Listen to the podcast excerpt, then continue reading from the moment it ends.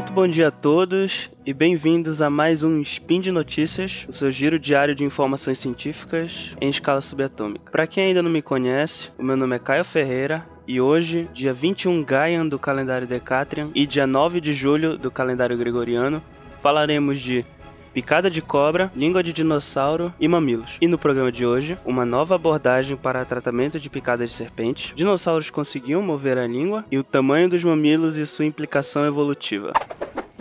Speed Notícias.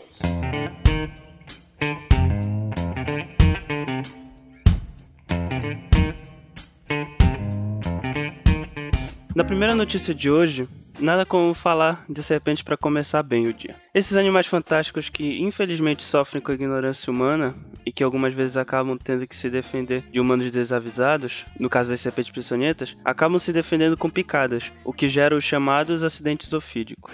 O tratamento tradicional para a picada de serpentes é a aplicação do soro antiofídico, que é feito com veneno atenuado da serpente. Hoje em dia, é preciso que o veneno que será utilizado no, na produção do soro seja coletado da mesma espécie que picou a pessoa que vai precisar do soro. E por mais importante que isso seja, nem sempre é possível contar com a identificação correta da espécie pela pessoa que foi picada. Outro problema relacionado ao soro é o alto custo de produção, o que acaba gerando uma, uma falta do, desse soro em locais mais remotos e também um foco maior para a produção de soro com veneno a partir do veneno de espécies mais comuns, podendo muitas vezes faltar soro para espécies com menos casos de, acidente, de acidentes ofídicos, como é o caso da cobra coral aqui no Brasil.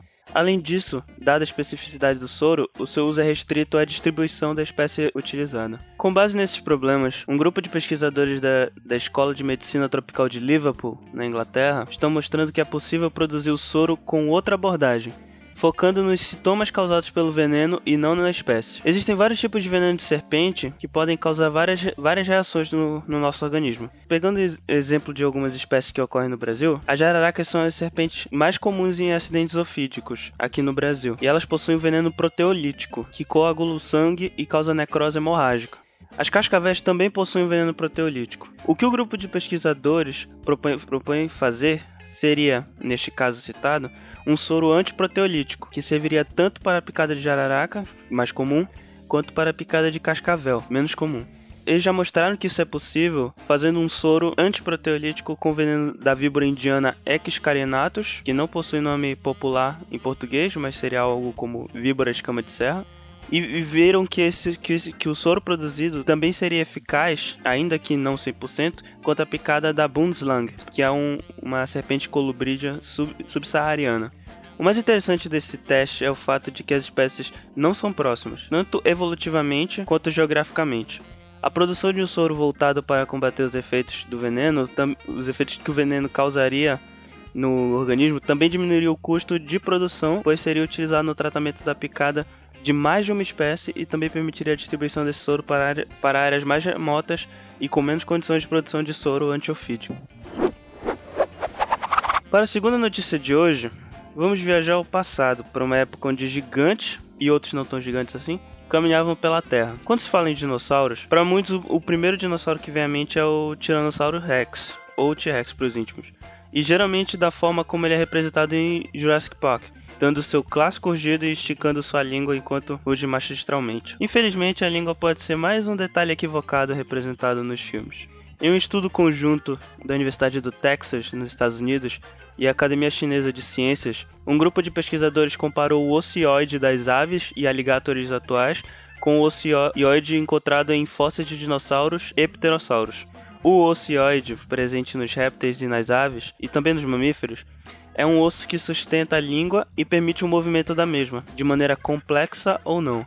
Nas aves, esse osso é maior e permite que muitas aves estiquem a língua para fora da boca e, e que até consigam realizar alguns movimentos complexos, como no caso do beija-flor. Já os crocodilianos não têm tanta mobilidade lingual, sendo a mesma basicamente pregada na mandíbula inferior. As aves dos crocodilianos foram escolhidos pelos pesquisadores por conta de sua proximidade evolutiva com os dinossauros. Afinal, vale lembrar que as aves atualmente são consideradas dinossauros, ou dinossauros aviários. Os pesquisadores descobriram que a maioria dos dinossauros possuía um ocioide curto, muito similar ao dos, ao dos crocodilianos atuais Isso significa que esses dinossauros, o T-Rex incluso, provavelmente não conseguiria esticar a língua para fora da boca. Foi observado também que os pterossauros, alguns dinossauros ornitocelídeos, como o Triceratops, e um grupo de dinossauros muito próximo das aves possuem um ocioide maior, o que os permitiria esticar a língua. Os pesquisadores estimam que pode haver uma relação entre a dieta extremamente carnívora com o ocioide curto, que seria o caso da maioria dos dinossauros crocodilianos, e o desenvolvimento do voo e, e da dieta herbívora com o aumento do ocioide. No caso do, da relação com o voo, surgiria para compensar a perda de mobilidade nos membros anteriores devido à adaptação deles a, a serem asas. Voltando ao presente e abordando outro animal, na última notícia de hoje falaremos de um assunto polêmico: mamilos humanos.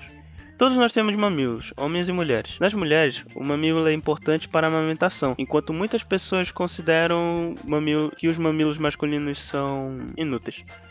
Alguns pesquisadores evolucionistas afirmam que parte do, parte de, do corpo com baixa variedade de tamanho provavelmente possui uma função muito específica ou sofreram alta seleção evolutiva, e por conseguinte, outras estruturas com muita variação seriam acasos evolutivos, sem nenhuma função específica definida. Nessa lógica, os mamilos masculinos teriam uma maior variação de tamanho que os mamilos femininos. Para testar isso, um, estu um, estudo realizado na Universidade de Queensland, em Brisbane, na Austrália, fez o escaneamento e medição dos mamilos de mais de 63 voluntários, homens e mulheres. Ao final do estudo, os pesquisadores chegaram à conclusão oposta.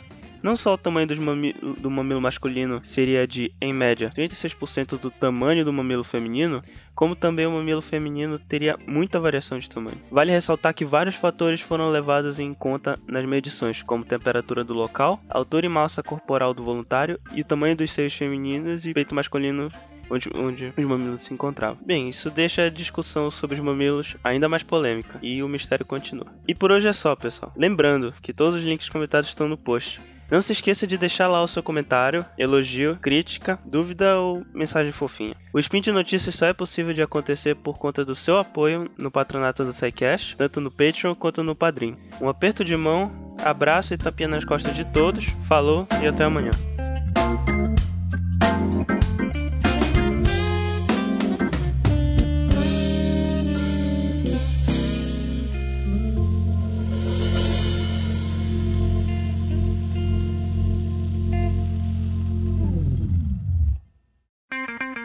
Edição por Felipe Reis.